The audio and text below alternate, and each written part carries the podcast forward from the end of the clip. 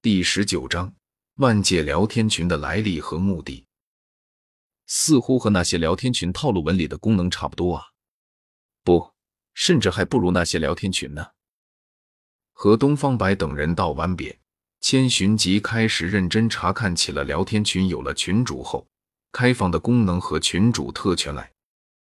只是看着看着，他的眉头却是不由自主的皱了起来，因为。成为群主后获得的好处和他想象中差距太大了。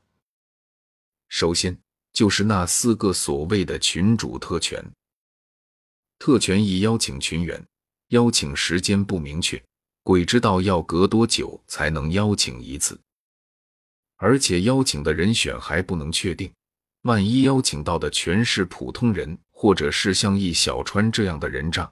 那就相当于这段时间的等待白费了。至于特权二禁言和特权三踢人，则是需要在群员惹了众怒的时候才能动用，不然随便乱使用禁言或者踢人的话，那他这个群主很有可能会被群员们联合起来推翻的。毕竟，既然群主之位可以由竞选获得，那自然也是可以撤销的。至于撤销方法，如果他没猜错的话，不外乎就是他这个群主像上一任那样死掉了，或者是其他群员集体投票罢免他。或许只有特权四半价，才算是给他这个群主真正的福利。然而，当千寻疾打开万界商城后，却发现上边只有一样商品在上面：万界穿梭卡。万界穿梭卡。购买之后，聊天群成员可以借助穿梭卡，自由的穿梭到其他工会成员的世界中。注：一张万界穿梭卡仅能使用一次，售价五十积分。此为使用群主特权之后打半价所需积分。四个特权，要么就是不能轻易动用的，要么就是有时间限制的，要么就是目前只能购买一件商品的。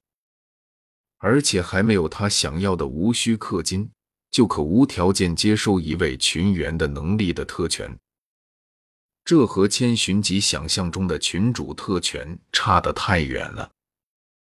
至于群主确认且群人数超过五人后，聊天群开放并完善的群功能，除了任务系统和积分系统这两个功能外，其余的千寻疾都不怎么满意，因为。那些功能基本上都用处不大。首先就是所谓的万界聊天群编年史功能，这个功能纯粹就是一个记录聊天群成员历史的文档，除了能让新人们快速的了解一下聊天群以往的历史之外，基本上没别的用处了。嗯，或许这个功能唯一的好处就是新群员加入以后。他们这些老人不至于费太多的口舌来解释聊天群的来历了，因为万界聊天群编年史功能省了他们这些老成员做自我介绍和介绍聊天群由来的功夫。其次，和平共处这个功能吧，千寻疾觉得意义不大，因为想要暗害一个人的话，不一定非得亲自出手，对那个人本身造成伤害。比如，可以在群员的世界里雇杀手，让非聊天群成员直接或间接的伤害该群员；亦或者是先穿越到该群员的世界里，然后直接踢了该群员，之后再杀他。毕竟，聊天群只保护本群的成员，你都被踢了，不再是聊天群的成员了，那你被杀了，关聊天群啥事？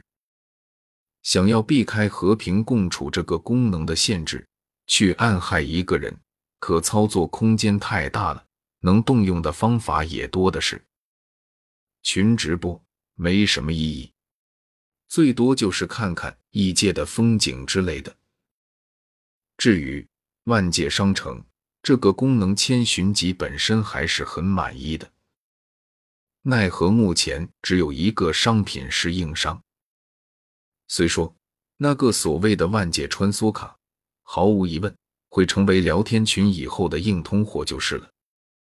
毕竟目前想要去其他人的世界里，必须得购买万界穿梭卡才行。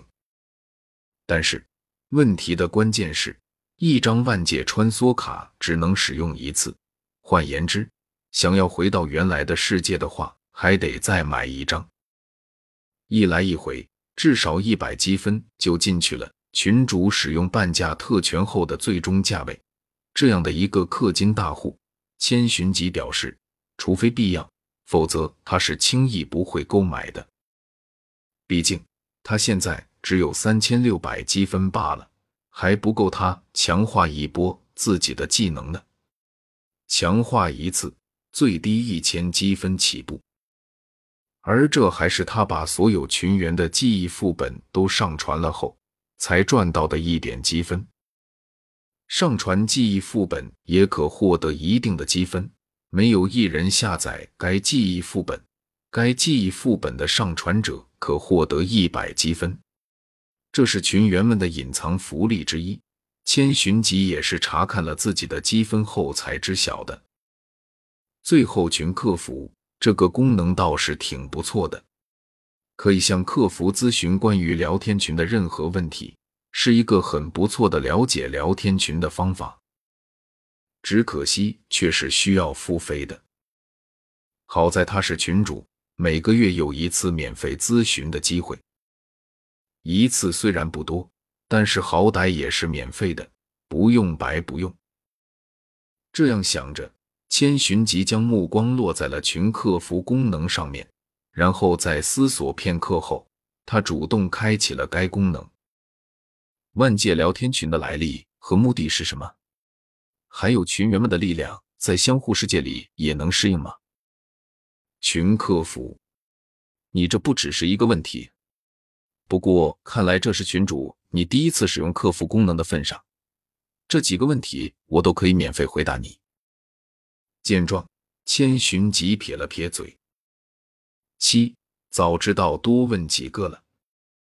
不过，或许下一次可以继续这样搞。或许是看出了他的想法，群客服直接打断了他的美梦。群客服，不过仅此一次，再有下次，直接开启付费模式。则看来不好糊弄啊。不过千寻疾并没有死心，大不了下一次问的时候。将复数问题融合在一个问题中罢了，简单的话术而已。群客服，本聊天群的存在是万界天道意志联合开创的，旨在利用不同世界的居民之间的相互交流，增加繁多的变量，打破既定的未来，从而促进世界进化。既定的未来，看到这句话，千寻疾微微皱起了眉头。既定的未来什么的，这种说法未免也太不靠谱了吧？